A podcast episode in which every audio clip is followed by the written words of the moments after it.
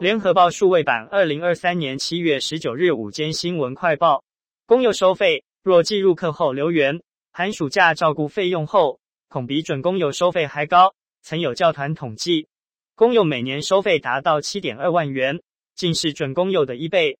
为减轻十三万名公幼幼童家长负担，教育部长潘文忠今天指出，公幼家长寒暑假育儿负担重。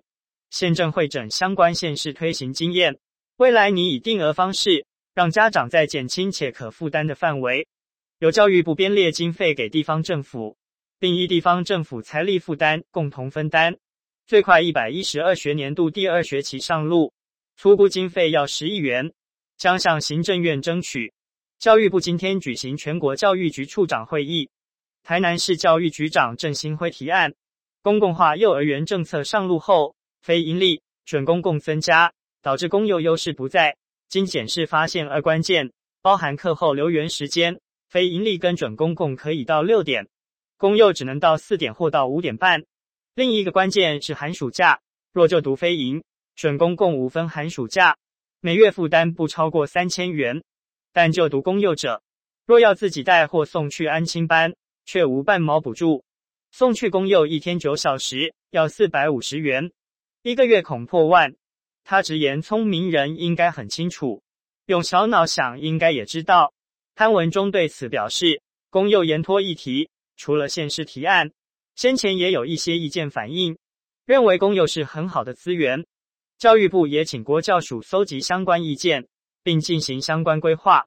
目前设定让家长负担一定额度，其余所需要的费用就由教育部补贴。后续将纳入零至六岁一起养的方案，另会考量县市财力等级，粗估约需十亿元，由教育部做经费争取与编列。他也提到，此案涉及十三万名公幼学生，影响相当多家庭，最快一百一十二学年度第二学期上路，粗估经费要十亿元，将向行政院争取。台美二十一世纪贸易倡议六月签署首批协定，立法院将查照改为审查案。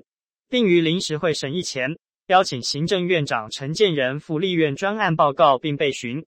陈建仁经受访时表示，美国参议院稍早已通过台美二十一世纪贸易倡议法案，他很希望立院临时会能尽快通过。陈建仁今上午受邀率同相关部会首长赴立法院，针对台湾与美国间贸易协定专案报告并被质询。陈建仁指出，此次台美签署的协定。视为双方建立基础，以因应更多贸易与投资的挑战及机会。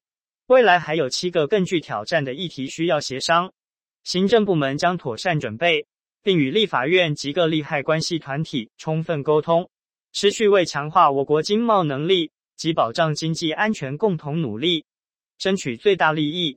陈建仁说，协定生效后，将成为台美经贸往来具有法律拘束力的完整架构。也奠定未来洽谈完整贸易协定的基础。另一方面，本协定涵盖 CPTPP、美墨加协定等高标准贸易协定的重要内容，彰显台湾符合且能遵守高标准，是可信赖的贸易伙伴，为台湾与其他国家洽签贸易协定带来示范作用，也有助参与 CPTPP 等区域经贸协定。政府十分期盼协定尽速生效。使业者与民众享受到实际的好处。美军印太司令阿基里诺十八日在智库阿斯本研究所安全论坛表示，担忧中俄越发紧密的军事合作可能走向一个危险的世界。此外，以美军当前的实力，若解放军今天侵略台湾，北京会失败。也谈到中国大陆国家主席习近平有很多红线，例如台湾宣布独立，那会是很严重的问题。阿基里诺重申，美国的对台政策不变，美国恪守《台湾关系法》六项保证和美中三联合公报。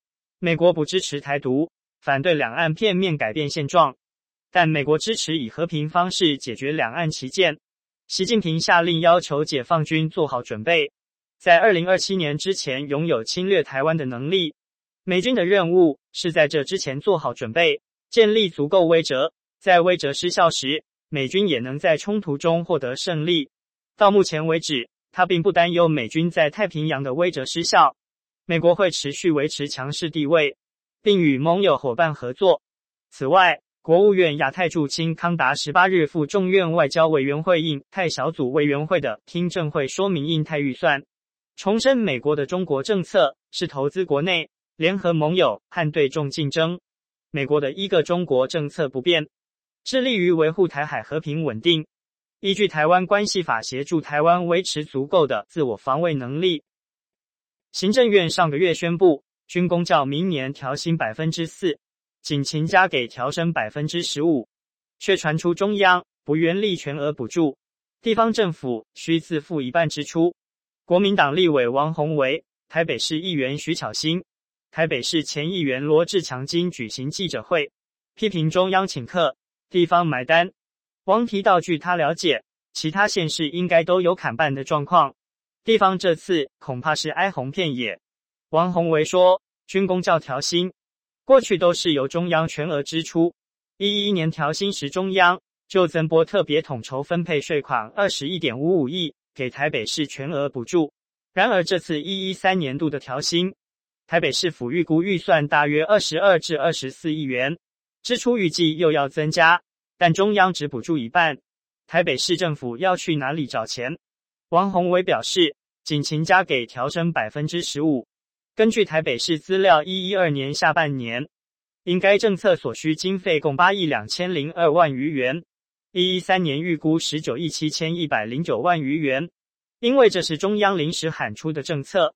中央才同意支应今年下半年，但是一亿三年的经费通通没有下文。中央请客要地方买单吗？中央大学大气科学系兼任副教授吴德荣今在三立准气象老大谢天机专栏指出，第五号台风杜苏芮周五前有几率发展成型，且将继续增强至中度以上，会比泰利强很多。但目前欧美模拟的不确定性。研判是否侵台言之过早，需再观察。吴德荣指出，下周一，二热带系统通过吕宋岛北部，其外围环流才开始对台湾天气有影响。下周一迎风面东半部降雨增多，背风面西半部晴热，山区偶有局部短暂雨的几率。下周二东半部降雨持续，西半部山区有局部短暂雨，扩展至南部平地。台湾整合防灾工程技术顾问公司总监。贾欣欣今天在 YouTube 频道表示，原本观察二十日至二十一日菲律宾东方外海热带性低气压发展，并又增强为第五号台风杜苏芮的趋势。欧洲模式预测时间延后，周六有八成生成机会，但台风生成后可能朝海南岛移动，因为台湾有太平洋高压护体，研判不会往台湾移动。新北市永和区永福里长。陈子瑜被誉为最美里长，陷入热恋，交往对象是新北市二十六岁警员涂俊威。警局表示，男未婚，女未嫁，这是私领域，不会干预。男主角是警专三十六期，现年二十六岁，性格阳光外向，是台北市人。脸书上有不少的警察制服照，但今天两人恋情曝光，涂今天上午十点三十分已关闭脸书。陈子瑜是话题十足的里长，他还有所属的经纪公司，经纪公司今天帮忙危机处理，定调先不会回应。女主角、男主角态度低调，婉拒采访。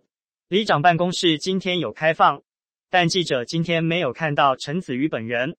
志工也说，目前等不到里长，也无法联系到里长。地方人士透露，两人是去年大选后开始交往。警分局同事说。图比陈大两岁，个性外向，是运动健将，应该是因为在陈子瑜辖区服务，双方近水楼台，因此虏获美人心。小两口相当登对，但因为女生有全国知名度，两人谈恋爱过程相当保密，避免外界被外界干扰关注。